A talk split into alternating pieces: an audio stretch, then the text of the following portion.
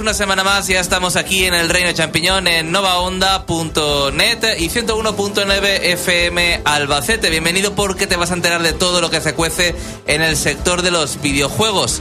Hoy vamos a hablar de un nuevo juego para Nintendo 3DS, Mario Luigi Superstar Saga, más secuaces de Bowser y también tendremos Flash Room Noticias y como no, repasaremos toda la actualidad de los videojuegos. Mario Luigi Superstar Saga ya salió para Game Boy Advance, pero ahora regresa mejorado para Nintendo 3DS y con uh, una historia adicional que no pudimos ver en, uh, con más secuaces de Bowser. Os tengo que recordar que nos podéis, podéis hablar con nosotros a través del chat que tenemos en www.elreino.net, que es nuestra página web, y también en nuestra página de Facebook del reino.net a través del Facebook Live que nos estáis viendo. Todos muchos saludos, tanto los que nos veis a, través de las redes como los que nos escucháis a través de FM y también a través de www.novaonda.net. Y ahora sí, está con nosotros nuestro compañero José Carlos al otro lado del cristal. Buenas tardes. Y a este lado, bueno, tenemos a, a la otra a la otra colla a otro grupo de personas que formamos parte del Reino Champiñón. Bienvenido Félix. Buenas tardes. Alex. Hola a todos. Andrés. Y un servidor Xavi. Y al otro lado del teléfono, bueno, al otro lado del Skype, está nuestro compañero Jorge. ¿Qué tal, Jorge? Muy buenas, muy bien. Muy bien, ¿vienes con ganas de analizar Mario y Luigi Superstar Saga? Sí, ¿por qué no? ¿De comentar todo lo que se cuece en los videojuegos? Claro. ¿Te va a dejar, te vas a dejar llevar por tu lado más fanboy como ocurrió con Metroid? No lo creo. Uy, qué serio lo dice. ¿Qué pasa, Félix? El tiempo. ¿Cómo? ¿Qué pasa? El tiempo. El tiempo pasa, o sea. Ah, vale, vale. Hola.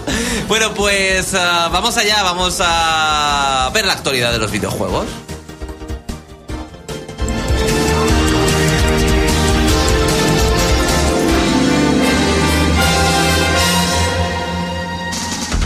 Entérate de todo lo que se puede en el mundo de los videojuegos. El Reino Champiñón te pone a día. Noticias.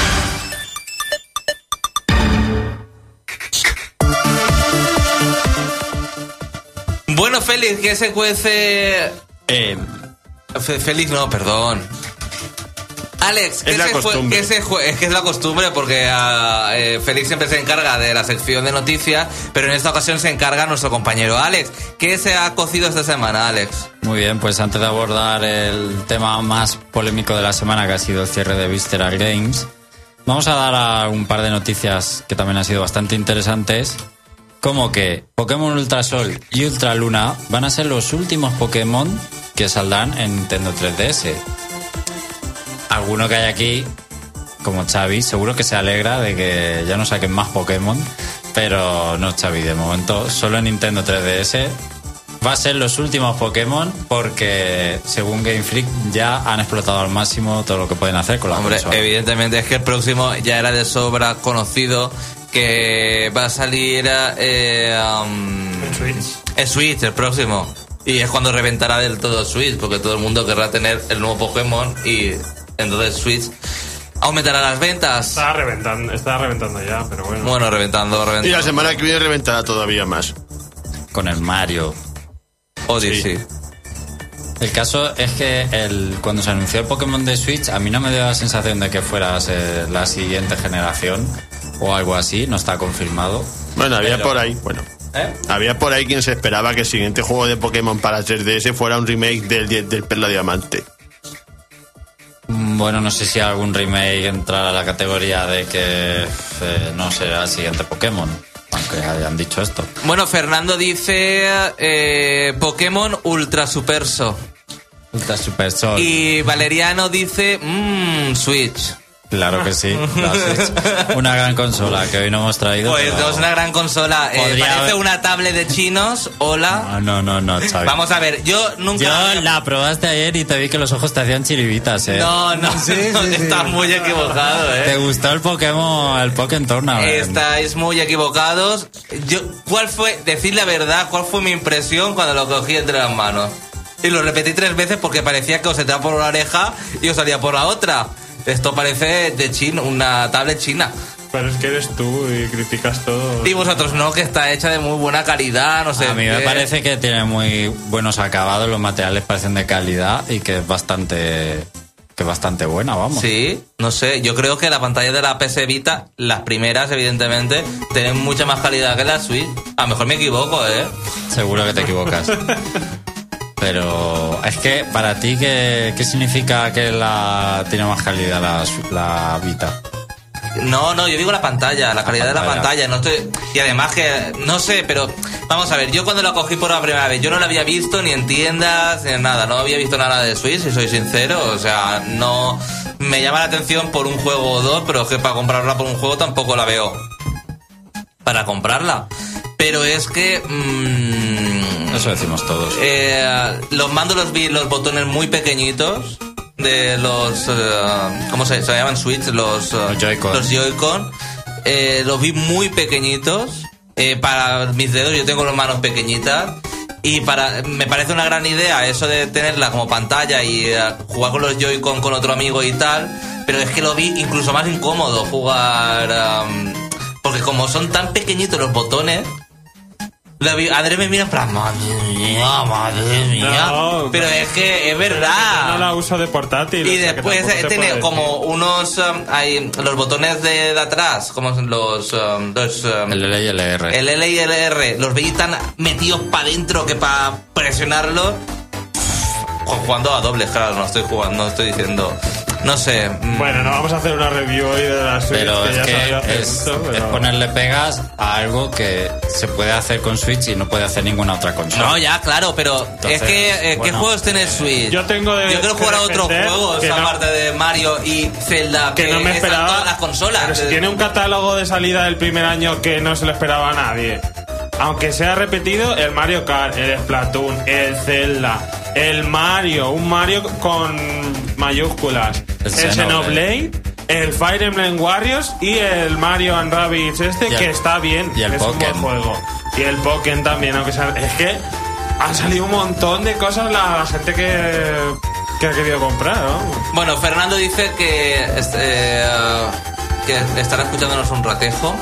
Y eh, antes de irse, y Pedro eh, Aconesa dice: A mí como portátil sí, pero como mando sueltos o mando perrete, no me molan los Joy-Con. Los sticks me parecen muy frágiles, estilo peserita. Bueno, ¿qué noticia más tenemos?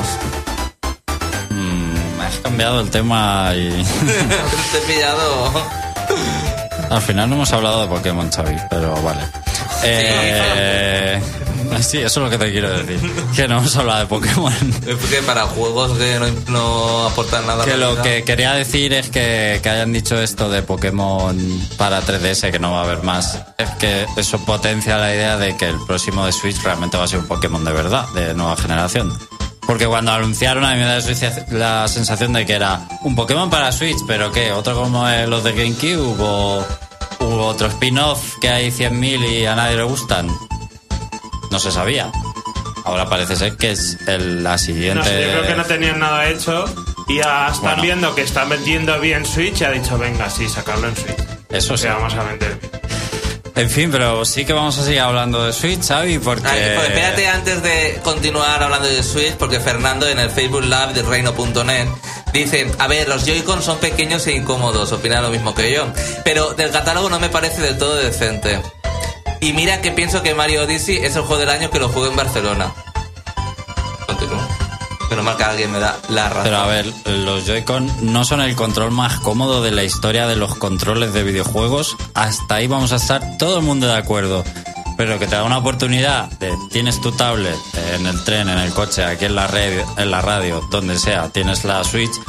¿Te apetece, Xavi, echarte un Pokémon mientras pasamos el rato? Mira, te doy parte de un mando, yo otro, y por lo menos pasamos la tarde. O, el- un FIFA, que ha salido hace poquito y también a la gente le está gustando mucho lo de echar las partidas con FIFA. Pues es una opción. Ahora, si tú tienes una Switch y yo tengo una Switch, por ejemplo a Pokémon, cada uno juega con su Switch y no hay necesidad de partir el mando.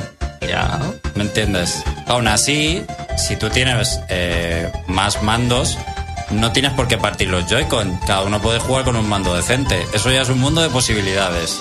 Lo que te permite la Switch es con lo mínimo que juegues dos personas. Que no, que no es cómodo, ¿vale? Pero no le quitemos valor a eso que te está dando. Pues si fuera la única opción de control, claro que es criticable, pero siendo algo totalmente opcional, creo que criticarlo es una tontería. Más allá de que sabemos que no es totalmente cómodo. Bueno, ¿qué más? Dice Valeriano, Xavi dices que no, pero sabes que sí. Bueno, venga, vamos. en fin. es que yo flipo. yo flipo. Venga, ¿qué más? Bueno, vamos a hablar de que Switch, gracias a la actualización de esta semana de la consola, ya puede capturar vídeos. Uh, vídeo de fijos de 30 segundos. Toma Exacto. ya. Pulsando el botón de captura, teniéndolo presionado, te almacena los últimos 30 segundos y lo puedes compartir en Twitter y Facebook. Cosas que Xbox One y PlayStation 4 pueden hacer desde hace años, pero ahora lo tiene Switch. Sí, bueno, pero es que va a un, un paso por detrás, porque... Muchos, muchos pasos. por Bueno, muchos, porque en la Xbox y Play puedes twi- está el Twitch, puedes eh, hacer directos, bueno, pues, en fin, es que es un mundo de posibilidades que Eh, te ríes un poco. Una pregunta, en, en PlayStation 4 es también así hacia atrás, o sea, cuando pulsas y, y es lo anterior.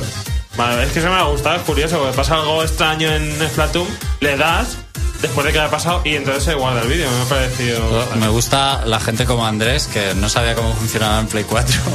y de- le gusta, porque, lo ha hecho Nintendo, pero ah, Play 4 lo tenía. Pues sí, sí. Ah, hace, un- bien, unos, hace unos cuantos años que lo tiene, se puede hacer. Sí, sí. Sí, pero de hacia atrás no sabía que también Sí, era así. funciona igual. De hecho, no 30 segundos. Con la Play 4 se puede capturar una, ho- que una hora, me parece, o 15 minutos. Bueno, y con Xbox One igual se pueden Y todos capturar. los juegos, no como aquí, que son cuatro juegos contados. o- Exacto, hay que decir que son 4 o 5 juegos: Mario Kart, Splatoon, Zelda, ARMS y no sé si me paso alguno. limitado, o sea, flipa. O sea, es para que te caigan los huevos al suelo, ¿sabes? De momento sí, Exacto. el tema multimedia en la Switch, no sé qué están haciendo, les ha pillado el toro cuando lanzaron la consola, obviamente no tenían nada hecho y desde que la lanzaron se han puesto a trabajar en empezar a sacar funciones multimedia porque faltan aplicaciones. Por ejemplo, Netflix. Netflix. Todo el mundo está deseando que pongan Netflix o cualquier otra app, YouTube, no tiene navegador de internet. Eh, para compartir en redes sociales, bueno, han metido esto, pero les queda todavía mucho. Muchas opciones multimedia que no tiene. Y nada, puedes subir a YouTube, lo puedes subir a, Exacto. A Twitter y a Facebook. Con Fe- PlayStation 4 puedes subir partidas a, a, a YouTube también. Con Xbox One supongo que también. No sé por qué no la tengo, pero seguro. Fernando dice en nuestro foro, dice, bueno, en el Facebook Live, dice, en Play 4 y One se pueden grabar hacia adelante y los últimos 15 minutos también. Y después está Marina Flores que dice, vive el reino.net y sobre todo viva ese pedazo de amigo de Cloud.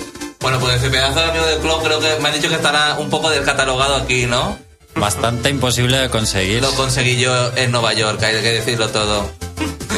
Así que. Xavi, yo que tú, en vez de dármelo a mí como has hecho, que te lo he pagado, lo podrías haber revendido por el triple. Sí, ¿verdad?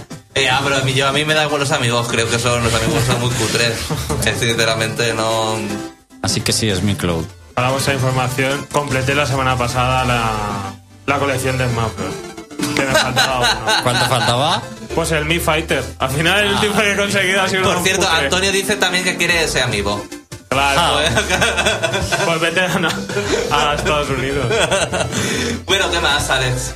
Bueno, para terminar, vamos a hablar de Visceral Games, un estudio que gozaba de muy buena reputación, sobre todo por la saga de Ad Space. Ha hecho otros juegos como el Battlefield Hardline y el Dante's Inferno. Y esta semana, pues nos hemos llevado la triste noticia de que le ha echado el cierre Electronic Arts. ¿Por qué? Bueno, para el que no lo supiera, Visceral Games estaba trabajando en el nuevo juego de Star Wars. Y el nuevo juego de Star Wars iba a ser ese gran juego, el más ambicioso, ese juego de, de aventuras de Star Wars, un poco a la par con las películas que están saliendo ahora. Eh, lo digo porque no tiene nada que ver con Star Wars Battlefront, que sería un multijugador, sino que el nuevo juego de Star Wars que estaba haciendo Visceral Games, pues iba a ser un juego, pues eso, con un modo aventura para un jugador, tal.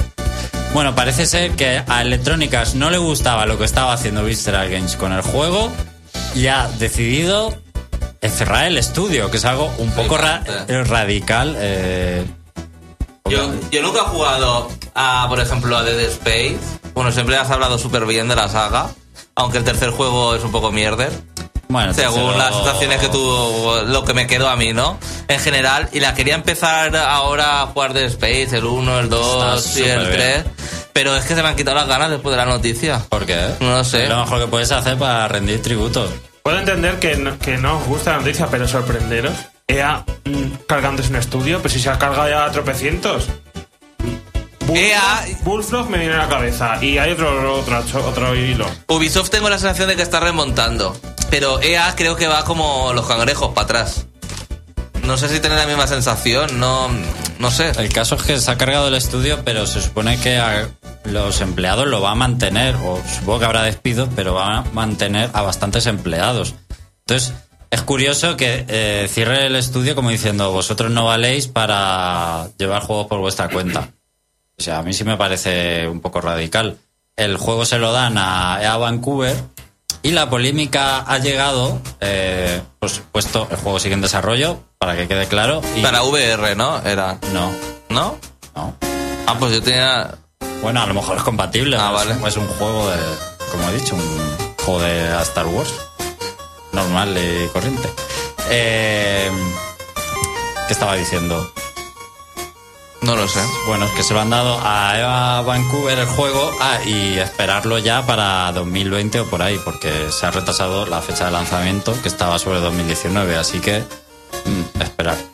Bueno, el tema es que se lo han dado a Eva Vancouver y el proyecto lo van a reconvertir un poco hacia donde lo estaban dirigiendo. Parece ser que Visceral Games estaba haciendo un juego más lineal, un juego lineal de aventuras, de acción, de Star Wars.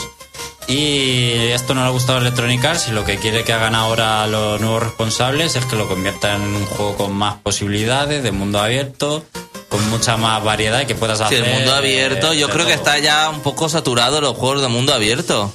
Bueno, pues eso es lo que quería que habláramos el resto del tiempo que queda. Hola, Jorfo. El Zelda ha marcado Hola. un punto de inflexión. Yo estoy, yo, yo estoy hasta los ex de juegos de mundo abierto. Todo sale de mundo abierto y me aburren. He hecho muchísimo de medio los juegos de acción lineales de en plan, te salen 50 bichos, los matas y paras, y, y- y paras a la siguiente zona. Entonces te decepcionaron el Zelda de Breath of the Wild. Si lo acabé vendiendo, me aburrió. Y ahora, y ahora también, también acabé harto de él. Estoy hasta aquí ya de juegos de mundo abierto. Que saquen algo más que no sea de mundo abierto. Mario de mundo abierto, todo de mundo abierto. Ya está bien, hombre. Félix, ¿jugaste al Zelda después del Horizon? No, Horizon, al final jugué al Horizon después del Zelda.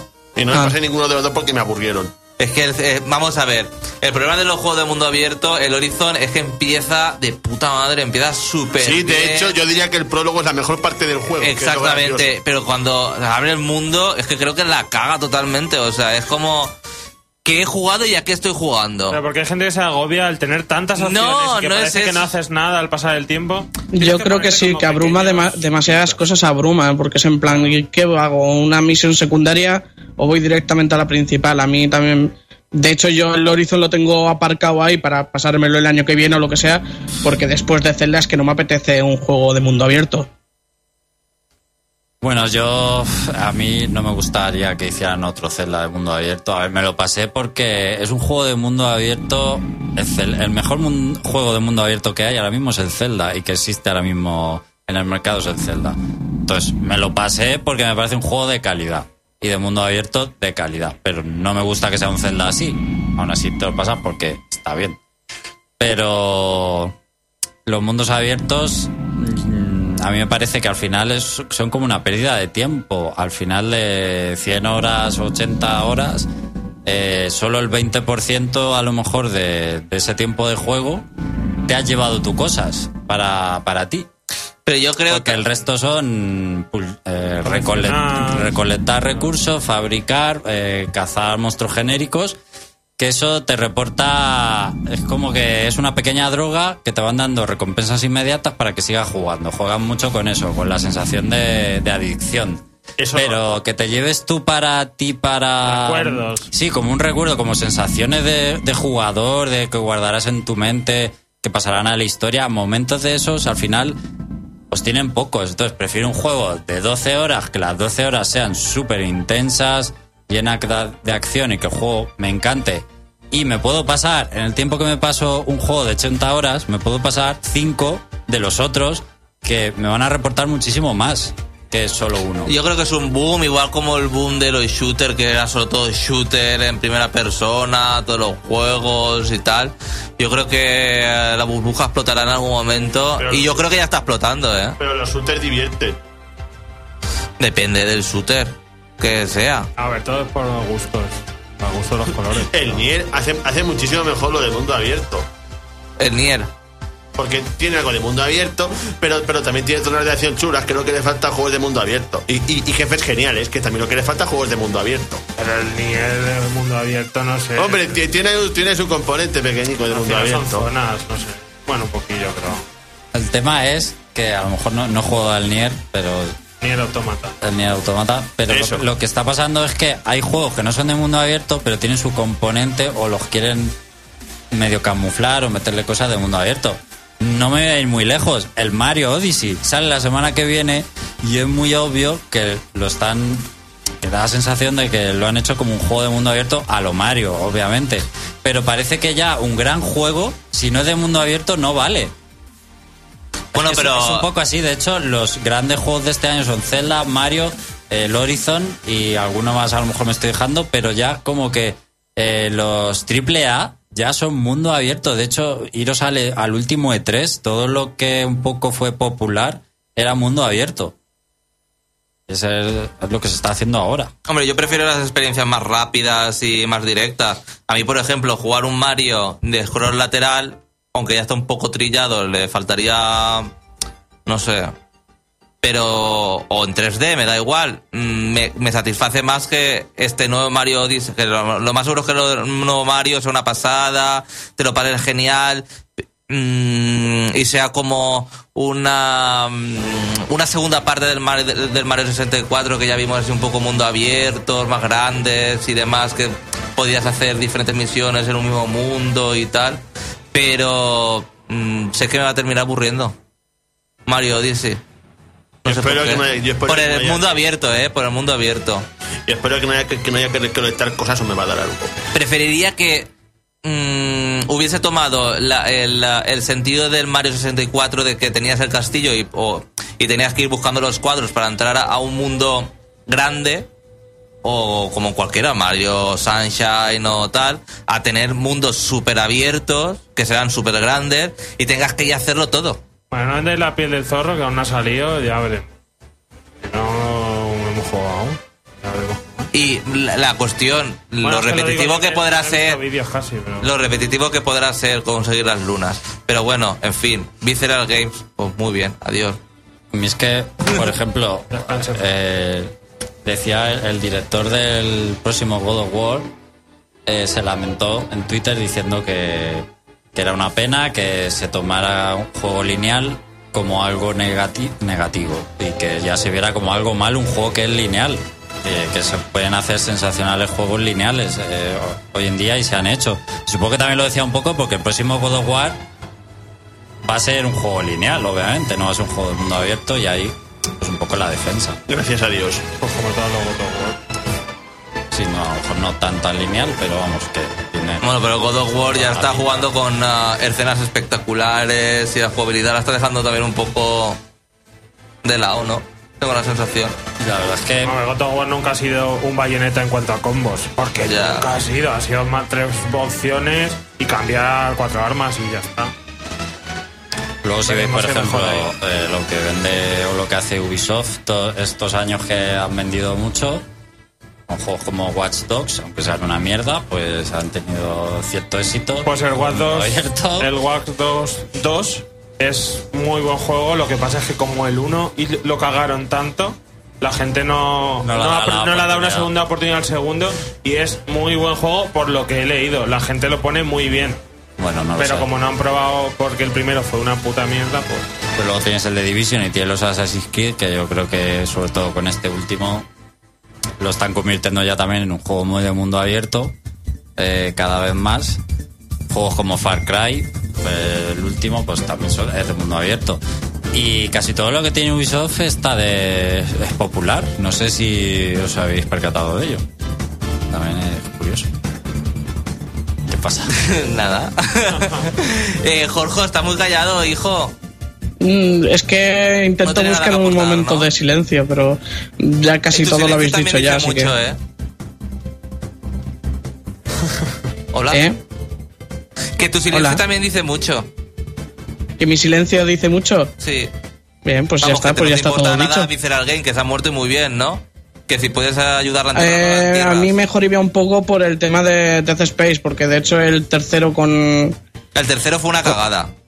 Eh, sí, pero por lo menos dejaba un final abierto con posibilidad de que hubiera una cuarta parte que pudiera volver a, a lo que era el primero, pero Pero vamos a ver, yo lo que no entiendo, Visceral Game, EA se ha cargado de Visceral Game, pero eso no quiere decir que no se haga más de The Space. yo digo que ya tengo menos espera- esperanzas de que haya uno nuevo. Además de que se quejaron de que las ventas eran bajas del segundo o algo así, estuve escuchando. Las esperanzas que tengo son bajísimas. Además que si hacen, no si hacen, micro- bien. microtransacciones. Ahora, ¿cómo saldrá? No tengo ni idea. No, no era algo así, que podías conseguirlo de forma legal, pero también en plan microtransacciones o algo Si, así. si un estudio también hace un juego y luego ese estudio desaparece y hace otro juego, el juego siguiente otro, desde ahí nunca ha salido nada bueno ni. Vamos. ya sé, El, me- no sé, el Metal Gear de zombies. El Metal Gear, es la- De zombies. Jorge, ¿tú qué opinas de Visceral Game para cerrar el ciclo? Eh, tenía buenos juegos. A mí me parece una lástima que se que hayan chapado el estudio. Y José, ¿qué opinas?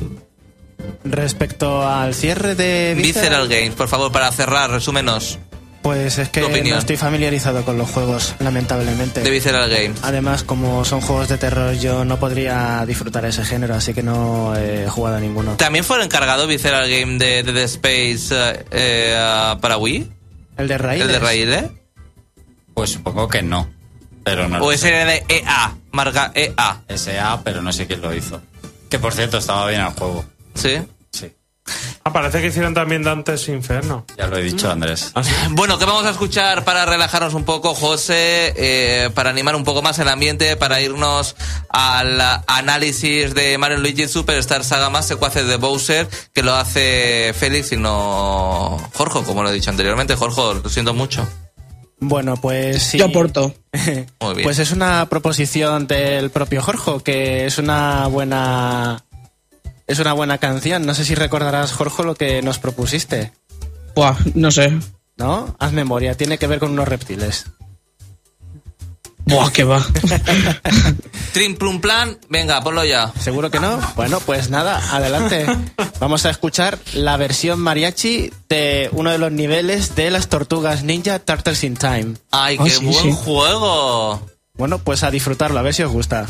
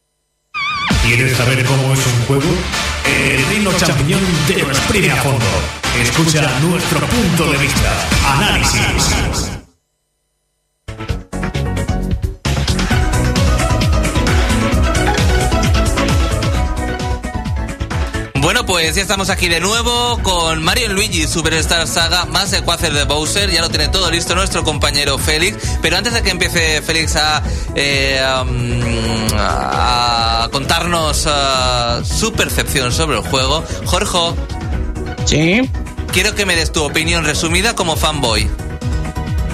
no soy fanboy de la saga Mario Luigi, me gustan, ¿Sí? ¿Te ha pero gustado? ya está. Mi opinión sobre este respecto al, reme a- al original. Sí. eh, han cambiado los sprites y no sé, está bien.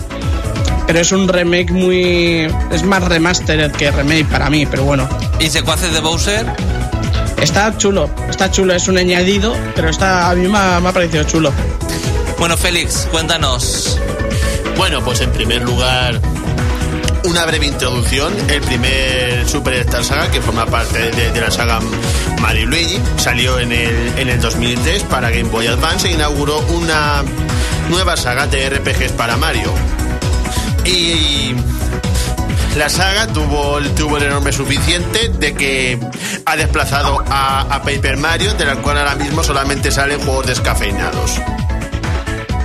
Y bueno, para empezar un poquitín de historia del juego. Es un día normal en, el reino champiñón y de repente pues llega un embajador del reino judía, que es un reino vecino al reino champiñón, para, dar- para darle un regalo al reino champiñón. Pero lo que hace el, el embajador este es usar un artefacto raro que le absorbe la voz a la princesa Peach.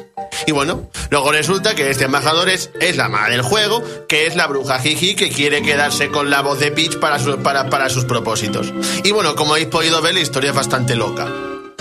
Como todos los... ah, Sí, solo que este es todavía más loca que de costumbre. Hombre, es que yo creo que Mario Luigi, lo de Game- el de Game Boy Advance, está súper bien. Solo hay uno en Game Boy Advance.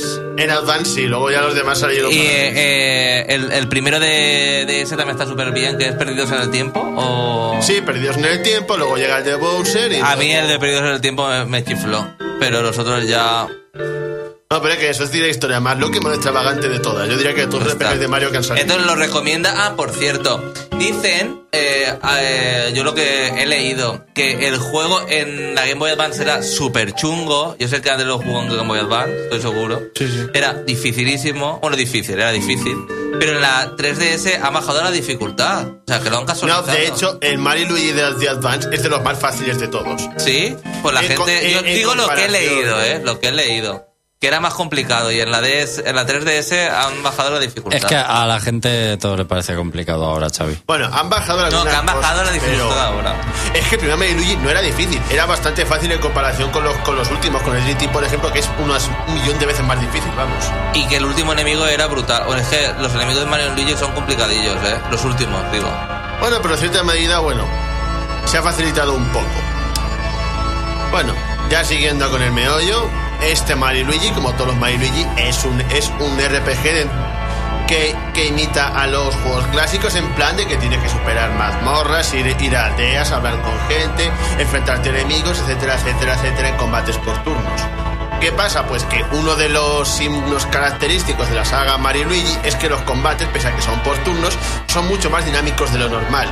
Para empezar, tenemos. Para empezar, Mario y Luigi atacan saltando y con un martillo. Y bueno, tienes que pulsar el botón adecuado en el momento adecuado para hacer daño. Y además, los enemigos te atacan y tienes que esquivarlos. Hay que bien. El martillo, ¿sabéis a lo que me recuerda? A Color Splash. Es un juego que nadie debería perderse, Andrés. ¿Me da la razón?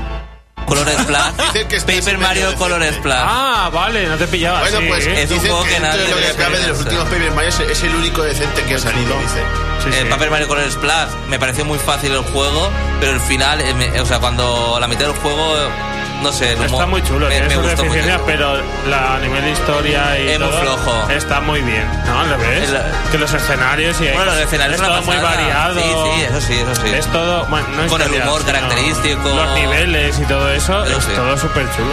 Bueno, Bueno, pues este juego es. yo- yo- el sentido es más complicado que, lo- que los Paper Mario. Tienes que tener más habilidad y saber esquivar bastante mejor.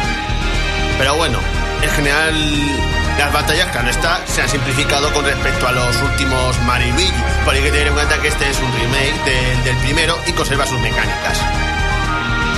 Y bueno, También fuera de, los combates vas aprendiendo una, un- una serie de habilidades, una serie de ataques standing, que son acciones conjuntas que hacen Mario Luigi, con los que te permiten resolver puzzles en las mazmorras, puzzles bastante fáciles pero chulos a la vez y divertidos a la vez. Y también atacar en combate con esos ataques standing. Y aquí está una de las cosas que se han facilitado con respecto al original. Como en el original, los tándem eran como la magia del juego, que eran ataques conjuntos que hacían Mario. Pues en el original eran dificilísimos de meter porque tenías que pulsar el botón en el momento justo, pero solo te dejaban básicamente un microsegundo para hacerlo. Aquí se va, se va cerrando un circulito tipo, uno si os acordáis, si os acordáis alguno de Nuenta en DDS. ¿Cómo que si nos acordamos? Pero Wenda fue uno de los mejores juegos de- de de- Pues, pues en combate se va cerrando un circulito y tienes que pulsar en el momento exacto, pero te deja mucho más tiempo para hacerlo. por- y por eso los combates contra los jefes son bastante más sencillos. Porque una vez aprendes a usar bien un ataque tándem, te, te puedes cargar a, a- a un jefe medio normal en 4 o 5 turnos, porque hace mucho daño con eso. Así que por eso se ha facilitado en ese sentido. Haciendo un break hablando de los lo Wenden. ¿Wenden? ¿O. Recuerdo la consola de Andrés, el plástico, cómo lo tenía de rayado. De jugar ese juego. De jugar el juego. Por eso no juego la O sea, 3DS, La primera, la, primera dos de. La bueno, la primera nivel- El ese. nivel difícil era. Es que era en plan brutal el juego ese. Y otra cosa muy chula, los tutoriales se han minimizado muchísimo, porque una de las cosas más coñazo de los primeros Mario y Luigi es que te ponen tutoriales para todo, hasta, hasta para abrir y cerrar el menú. En este, ¿Qué dice? la mayor parte son opcionales y el juego, y el juego se, se juega mucho más rápido. Y en general eso, los combates son bastante más rápidos. Bueno, pues ah, mejor.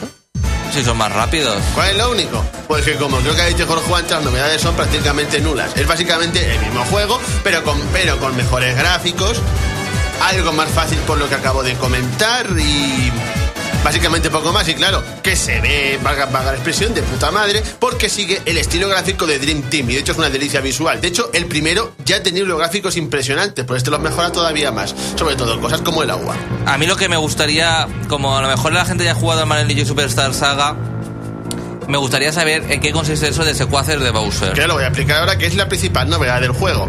Bueno, esto una parte del argumento. Y es que, bueno, al principio, pues, pa- pues Mario y Luigi quieren ir a reparar reino judía este, pero van la nave de Bowser. ¿Qué pasa? Pues que en medio del, del viaje, la nave sufre un accidente. Y acaban todos estrellándose cerca del reino judía. ¿Qué pasa? Pues que todos, pues que los secuaces de Bowser acaban por ahí dispersos y, y, y Bowser también acaba de todo saber dónde. Bueno, pues en, el- en los secuaces de Bowser tomamos el control de un Goomba cualquiera que, que aterriza en el reino y dice, bueno, pues voy a encontrar a mis compañeros y vamos a salvar a Bowser.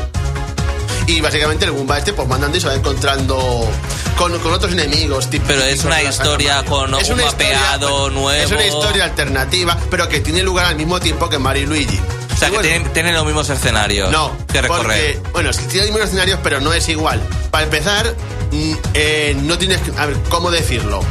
Va por niveles, no, es- no vas por el mapa. que no vas por el mapa, que vas en plan, tienes que superar batallas. Vale. Hay una serie de niveles y en cada nivel tienes que superar una serie de batallas y llegar luego al, al jefe final y derrotarlo. Y bueno, estas batallas son en tiempo real y tú manejas al comandante. Y tú prácticamente no tienes que hacer nada. Los demás soldados luchan por ti. Pero ¿qué pasa? Pues que tú eres el comandante.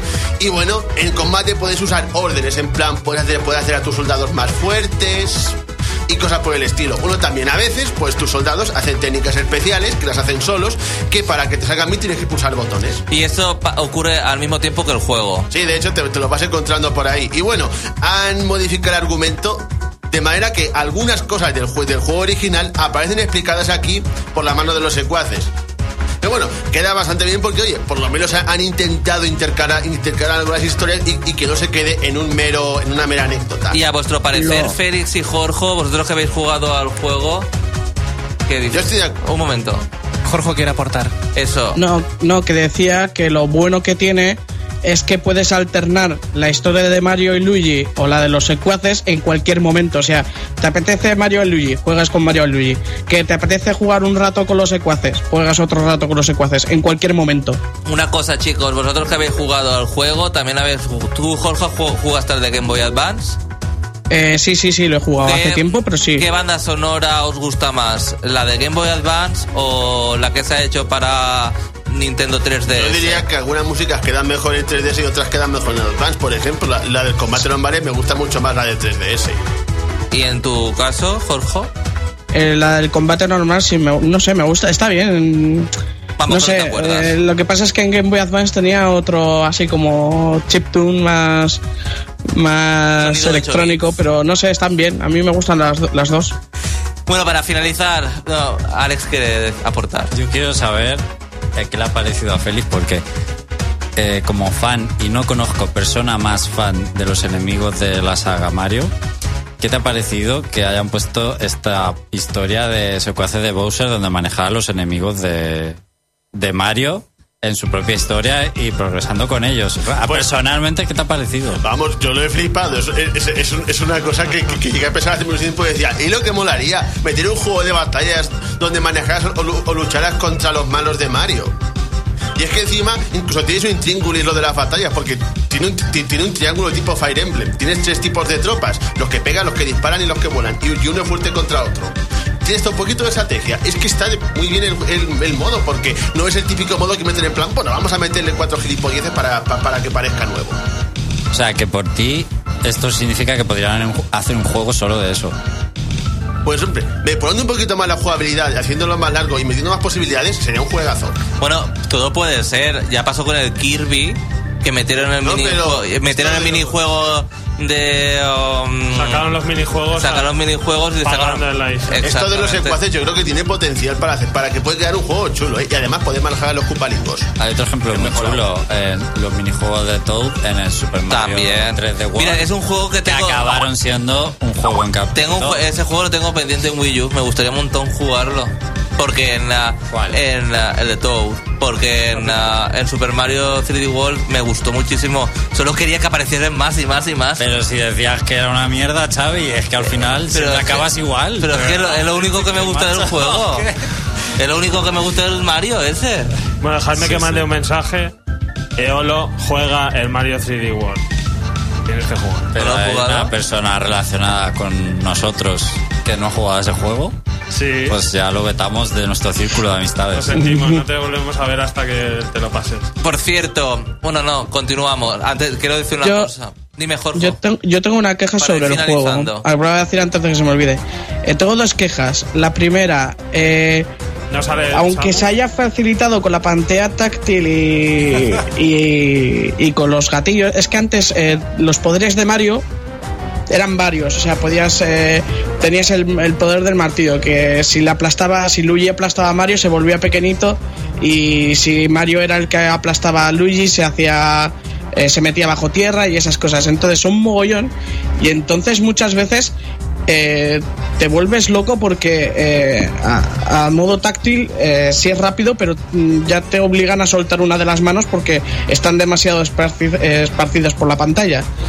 Y luego, em, otra cosa que no me ha gustado es que han quitado mucha personalidad a muchos personajes, sobre todo los que son eh, los típicos esbirros de Bowser, como los Koopa, los Goomba o, lo que sea, que, por ejemplo, los primeros Koopa que se ven en el juego que van con trajes de aviador y van con chaquetas y no sé qué, aquí han puesto Koopas normales.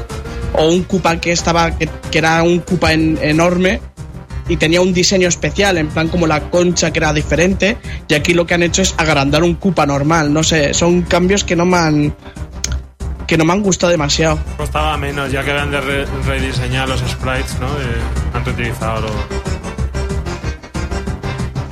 Y ya para finalizar, resumen, antes de irnos a hablar no- noticias, tu opinión para que se compre o no el juego, la gente. Que si te perdiste el, que si te perdiste el juego cuando salió, es una manera estupenda de, de- de meterte en la saga porque yo diría que era ahí pues, el más accesible de todos.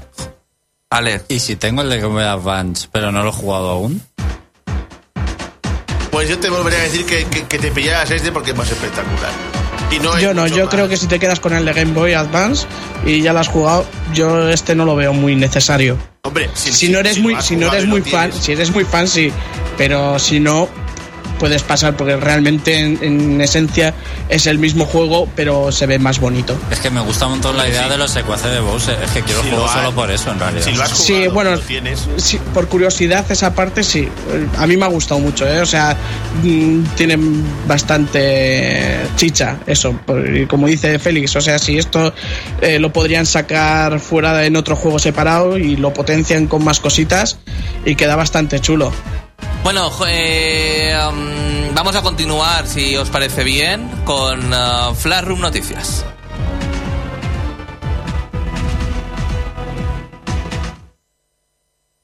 Room Noticias. Que nada se nos pase por alto. Las otras noticias. Flash Room Noticias.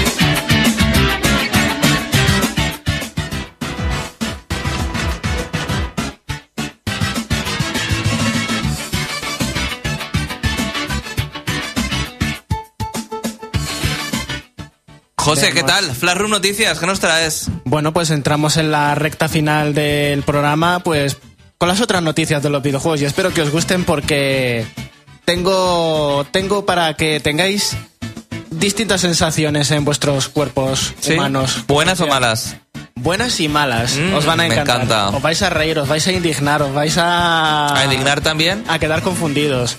Voy a comenzar Estoy con una. contento y furioso. ¿Estás contento y furioso, Jorge? Sí, sí, pues eso, son dos cosas. Bueno, pues comienzo. a- bueno, ya sabéis que Steam eh, es una gran plataforma de videojuegos. Y como gran plataforma que es, gran significa que abarca un, un número casi infinito de videojuegos que podréis comprar. De gran calidad, de calidad intermedia, de calidad canela en rama e incluso inferior a la canela en rama de decir, monto un par de cosas con Unity y lo paso por el filtro de Steam y si cuela, cuela y si no, para mi caso. Como el del youtuber este, ¿no? Eh, más o menos, pero incluso peor. Incluso peor porque ese eh, eh, incluso tenía un poco de, de esfuerzo. Cosas. Bueno, pues atentos, porque existe un videojuego que en Steam que se llama Glitch Simulator 2018. Mm, Me encanta ya el nombre, Jorge, eh, José. Bueno, pues ya con el nombre ya sabréis lo que podemos encontrarnos al descargar este videojuego. Es propio de- del Museo de los Errores, pero muchísimo más sinvergüenza. De hecho, no voy a comentar mucho de él para que si algún día aparece en el Museo de los Errores lo disfrutéis con toda su gloria. Pero básicamente este videojuego era eh, que cogieron un mapeado normal, pusieron un par de montañas y un par de árboles, Sí. pusieron unos NPCs mal programados y tú, pues en primera persona con una escopeta, ¿vale? Pues nada, pues tú ahí matando dos tipos de zombies que hay nada más y un NPC de ladrón, clonados miles de veces. Pues se glitcheaban, se metían por debajo de la tierra, flotaban, eh, se empezaban a colisionar con ellos mismos hasta que se eh, hacían las marañas esas de cuerpos glitcheados. Bueno, pues un tío dijo, pues yo voy a arreglar Gl- Glitch Simulator 2018 y os, lo voy a dar gratis. Para que podáis jugar con él. ¿Qué dices? y entonces, esto es lo mejor. Que se lo descargó, lo, digamos que lo pirateó, aunque no era muy difícil, es que no tenían ni protección. Lo editó para corregir todos los errores de colisiones, de enmarañamientos de gráficos. Y lo podéis jugar eh, gratis de forma corregida como S'mores Simulator 2018. Como le daba un poco igual al del Glitch Simulator 2018, dijo, ah, a mí me da igual, es que son declaraciones literales. Al creador de Glitch Simulator 2018 le da igual que hayan hecho una versión corregida gratuita de, su videojuego. ¿Cómo os quedáis? Esa es la primera noticia. Es, es el mundo convulso de la producción de videojuegos en Steam. La gente le sobra mucho tiempo. eh. No, no, no. Eh, sobrar no. Eh, ¿Cuánto vale la primera versión, la de Glitch? El Glitch Simulator, dos dólares. Dos por, dólares. por eso le da igual. Es lo que te digo, es ahora tú coges el Unity, Sí, sí. coges un par de muñecos y haces un monte por ahí, perdido, el cerrico, y ya tienes un videojuego que ha pasado el filtro de Steam, que eso es lo más indignante de todo, que es que esto lo puedes comprar oficialmente en Steam. Pero Bueno, si esto cada uno es- se lleva su pasta. Pero porque, ya, pero porque mm, Steam debería un poco más eh, endurecer las políticas para validar juegos. Jorge, cuenta. No, que eso, que, que está el vídeo de cómo hace el juego y, y lo hacen en menos de 15 minutos. Por eso te digo, es que no tenía nada. Pero la gente es que va más a estos juegos mierder. No me digáis por qué, pero es verdad. Pues para grabarse, si la gracia es que estos videojuegos están hechos para que se los compren youtubers que se retransmiten a sí mismos. Bueno, para que se compren los youtubers, no. Sí. Se lo regalan a los youtubers, vamos a hablar bien. Ah, bueno, se lo vale. regalan a los youtubers para después reportar las visitas al juego y ganar pasta los otros, ¿sabes? Los, hace, los hacen para nosotros, bueno, se para que regalan, tengamos a juegos en el museo. Se los regalan con un sobre y para repa- para eh, retri- para que las visitas vayan a Steam y compren el juego, ¿sabes? Con un, so- con un sobre. Yo estoy más de acuerdo con lo que ha dicho Jorge, de que están más pensados para el Museo de los Errores, y tiene bastante razón. Bueno, pues ahora, eh, ¿vosotros qué pensáis cuando se fastidia un speedrun? eh, que están haciéndolo, se lo ocurra súper bien. Un speedrun que va a romper el récord mundial de un videojuego ya establecido. ¿Cuándo creéis que es el peor momento y cómo? ¿Qué opináis vosotros? ¿Cuál es la idea general de que se haya fastidiado un speedrun? Pero que tiene una cagada y se caga todo. ¿Qué- ¿Cuál sería la cagada? Un bug. ¿Cómo llegar al, bug? llegar al final y que te mate en el último momento algo. Vale. Antes de pasarte la fase. Eh, ¿Alguna idea más o Que paso se vaya la luz en el último segundo. Hombre, pero para eso tienes eh, mm, un de eso. No, todo el mundo tiene un. Para lo de la luz. Yo lo tengo. Ah, yo lo sé. Porque se me quemó un ordenador, ¿sabes? Así. Bueno, sin tener pues- eso. ¿Y si os digo que matar un enemigo de más ha fastidiado un récord mundial? Hala. Matar un enemigo de más. Bueno, pues resulta que en Super Mario Bros., que ya el, el- el mundo del speedrun del Super Mario Bros. original de la NES está que, las- que los récords mundiales se hacen en milésimas de segundo. Ya es tan rápido como lo hace la gente que la única forma de superarse es por milésimas de segundo. Sí, que está muy claro ya cómo se hace. Sí. Y la diferencia son mínimas. Las eh, son absolutamente mínimas. Bueno, pues resulta que este speedrunner eh, estaba haciéndolo perfectamente todo hasta llegar al nivel 8.3, el penúltimo nivel del videojuego.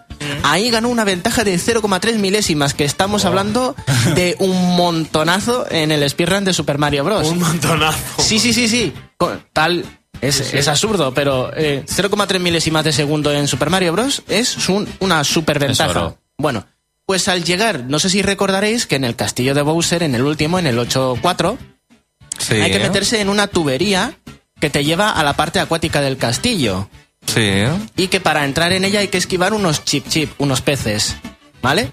Bueno, pues los esquiva todos menos uno que al darse la vuelta lo pisa y le hace perder inercia a Mario para meterse en la tubería y volver a saltar adentro de la tubería. Hala. Y le jodió el récord mundial. Porque tenía practicadísima la parte de, de del submarino y saltar. Solo le quedaba eso, la parte acuática, saltar el agujero, romper el puente y récord mundial. Pues por pisar ese chip chip, no morirse. Por pisar ese chip chip se jodió el récord mundial. Y en directo está grabado. Si queréis verlo, tenéis que ir al Twitch de mm, un jugador que se llama Darbian. Darbian. Con D y con B. Darbian. Por si queréis ver la enorme cagada. Madre mía. y bueno, para terminar. locura. Para terminar con las noticias, he decidido que voy a improvisar una. Y os voy a decir todos los estudios cerrados por Electronic Arts. Muy bien. Bien. Y lo voy a hacer como en los campos de fútbol, con el número uno, Maxis. Bien. Con el número 2, Mythic. Bien. Con el número 3, Bullfrog. Oh. Con el número 4, Origin. Con el número 5, Westwood. Con el número 6, DreamWorks Interactive. Con el número 7, Phonemic. Con el número 8, Black Box Games. Con el 9, Pandemic. Con el 10, Playfish. Y con el 11, Nu FX. Solo conozco dos y o Visceral tres. Games. Y el 12. Y el- Visceral Games. Madre mía. Bueno, pues terminamos con el tópico de los videojuegos de esta semana, que es el enjambre diabólico. El enjambre diabólico, o mejor dicho, colmena diabólica. La colmena diabólica es aquel sitio en cualquier videojuego que mm, a, mínimo que revuelvas esa zona, se te plaga de enemigos y te funden. Pero sabes que está mal, porque ves ya desde lejos que es un sitio chungo y que no deberías de ir ahí salvo obligado por una misión. Como por ejemplo las ciudades de ladrones en los juegos de RPGs. Que tú vas por ahí tranquilamente explorando y te atacan los NPCs porque es su misión atacarte porque te has metido en territorio hostil. Por ejemplo, en Elder Scrolls hay muchísimos de estas colmenas diabólicas que sabes de lejos, ves gente empalada, ves eh, señales de aviso, ves fogatas llenas de enemigos, pero aún así dices, voy a remover el enjambre a ver qué pasa, a ver cuánto me divierto. Pues vosotros, ejemplos de, de colmenas diabólicas en los videojuegos. Pues Silent Hill no valdría, ¿no? El ejemplo de Silent Hill al principio, ¿no? Eh, Silent Hill en sí, pues sí, sí, correcto. Es, un, es una colmena que le falta una sacudida para revolverse entera. Más, venga, va. No se me ocurre ninguno. Dark, En el- Dark Souls está prácticamente llena de Sí. eso. Pero bueno, hay zonas La, especialmente. la, la catacumba con los, con los bebés esqueleto, por ejemplo, que no paran de salir. O, bueno, ciudad infestada, cuando llegas, pues también te dan ganas de salir corriendo la primera vez. El bosque, la primera vez que llegas, también dices dónde hostias me he metido. Todo el juego. Todo, todo el juego, pero bueno. Recuerdo ciudad infestada y el bosque como sitios de decir, de verdad tengo que pasar por aquí ahora. La propia ciudad de No More Heroes, eh, ella sola, la ciudad de No More Heroes, es también una colmena diabólica. Eh, también podéis tener, por ejemplo, la ciudad de Gotham en los Batman Arkham.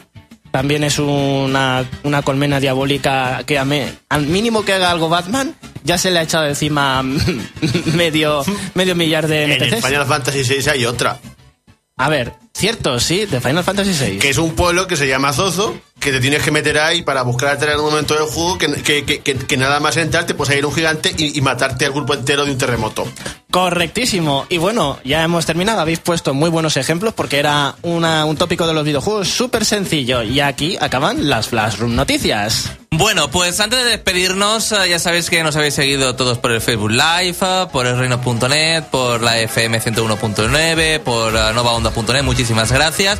Última pregunta de Antonio. ¿Para cuándo más directo de Xavi jugando a Windjamers de PS4? Pues cuando me regales eh, una suscripción de tres meses mínimo. Antonio, besicos. Yo creo que necesitas hacerle una retransmisión privada. ¿eh? Sí, ¿verdad? Cuando quiera. Bueno, chicos, nos vemos la semana que viene, el sábado, aquí a las 7 de la tarde y en el reino.net y en nuestro canal de YouTube durante toda la semana. Nos vemos, chicos. Besicos.